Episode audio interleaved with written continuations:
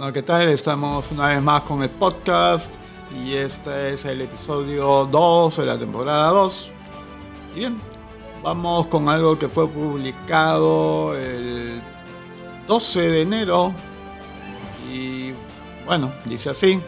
El presidente Martín Vizcarra sigue cuesta abajo en su rodada como en el tango inmortalizado por Carlos Gardel y es que solo el 44% de los peruanos aprueban ahora la gestión del mandatario, experimentando una caída de 3 puntos, según el más reciente estudio de opinión de CIT Perú, realizado del 4 al 6 de enero a escala nacional. La desaprobación de Vizcarra alcanza un 46%, siendo la primera vez desde septiembre del 2019 que es más alta que su aprobación. Recordemos que el jefe de Estado ya había sufrido una caída de 21 puntos en diciembre, 47%, con respecto a la aprobación lograda en los primeros días de octubre, 68%, horas después de la disolución del Parlamento. El premier Vicente Ceballos es otra de las figuras del gobierno que no logra despegar, pues apenas alcanza un 24% de aprobación, mientras que su desaprobación se sitúa en 51%. Similar es la evaluación que ha hecho la ciudadanía sobre la gestión de la ministra de la Mujer y Poblaciones Vulnerables, Gloria Montenegro, cuestionada en los últimos días por catalogar al Perú como país de violadores. Su desempeño es aprobado por el 23% de la población, mientras que el 59% rechaza su gestión. Los ministros de Economía, María Antonieta Alba, y el ministro del Interior, Carlos Morán, no tiene los índices de desaprobación de Montenegro, pero tampoco se salvan de las críticas de la población. Alba tiene 32% de respaldo y 47% de los encuestados la desaprueban, mientras que el general en retiro de la Policía Nacional tiene 36% de aprobación y 39% de rechazo, principalmente por la sensación generalizada de que las organizaciones criminales han tomado por asalto las calles de Lima y de las principales ciudades del interior del país ante la incapacidad del gobierno. Bueno, pero este tema curiosamente no ha sido rebotado por la mayor parte de los medios, ¿no? Este, una vez más este, ellos imponiendo la narrativa y decidiendo qué es lo que transforman en noticia y qué es lo que ocultan. Bien, y a continuación pasamos a algo que ha sido publicado el 14, eh, también en Expreso, dice, solo cuatro alternativas dignas. Bueno, en general el artículo versa sobre las considera alternativas y que también muchos de los que no respaldan a Vizcarra piensan de la misma manera, ciertamente. Y entonces menciona entre las alternativas a Fuerza Popular, al APRA, al Partido Solidaridad Nacional y a Contigo. Bueno, entonces menciona lo siguiente, fuera de estos cuatro partidos no queda nada Acción Popular hoy traiciona vergonzosamente los postulados de Fernando Belaunde, conciliando con los rojos, los morados son el fraude creado por un mantenido nadinista subvencionado por Odebrecht y que tiene la osadía de juntar a los candidatos, perdón, las candidaturas de un ex general del ejército peruano con un admirador del, del MRTA en el Congreso serían aliados del vizcarrismo. APP es la chacra de Acuña y resulta tan despreciable como su ministra Montenegro, y no va a ser. solo tendrán votos por su dinero y no por sus propuestas. Además será funcional al vizcarrismo. En cuanto a las izquierdas, en sentido figurado, no solo necesitan jabón, sino desinfectante ideológico.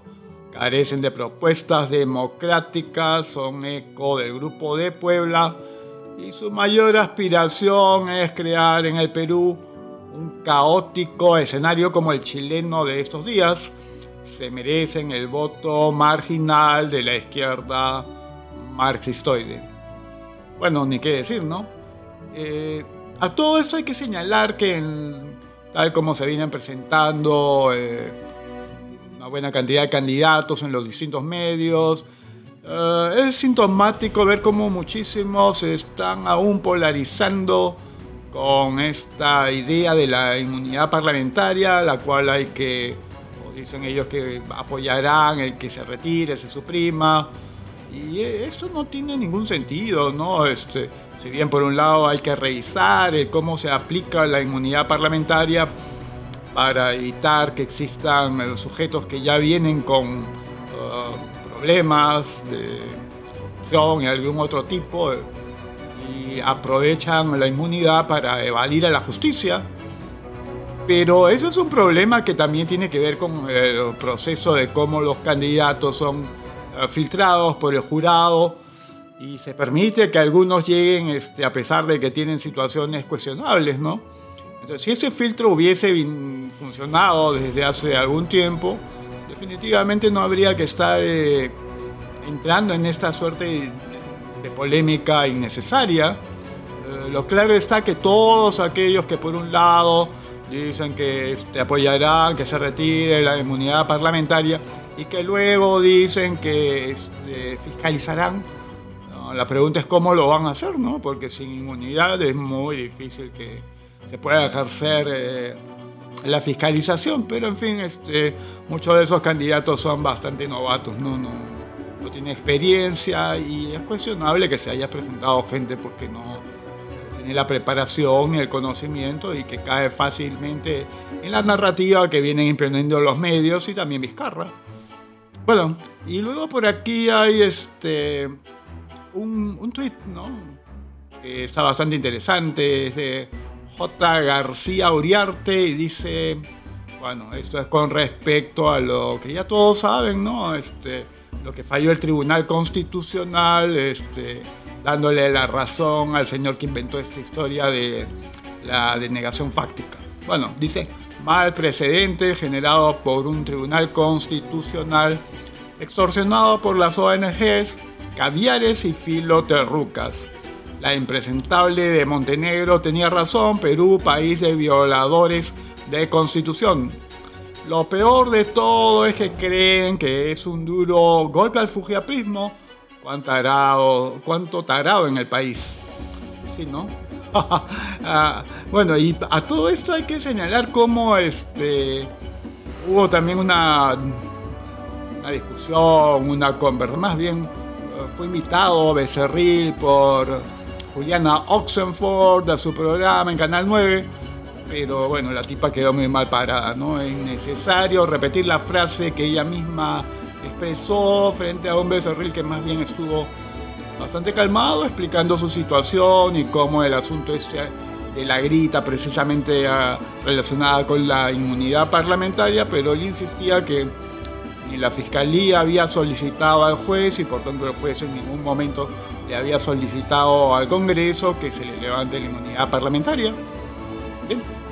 Así es como van las cosas, eh, preparándonos, encaminándonos al 26, en el que se realizará indefectiblemente la elección. Y esperando pues que la gente siga prestando atención a, a los candidatos que vienen mostrándose en los distintos medios de ellos con pobre narrativa eh, y escaso argumento, pero es lo que hay, ¿no? Entonces, a tomar las cosas con calma y reflexionar, seleccionar eh, entre los candidatos que algo significativo tengan, precisamente para poder hacer contrapeso contra ese gobierno que realmente es insufrible. En fin, así terminamos este podcast que ha sido pequeño, como dije, el capítulo 2 de la temporada 2. Entonces estaremos regresando pronto.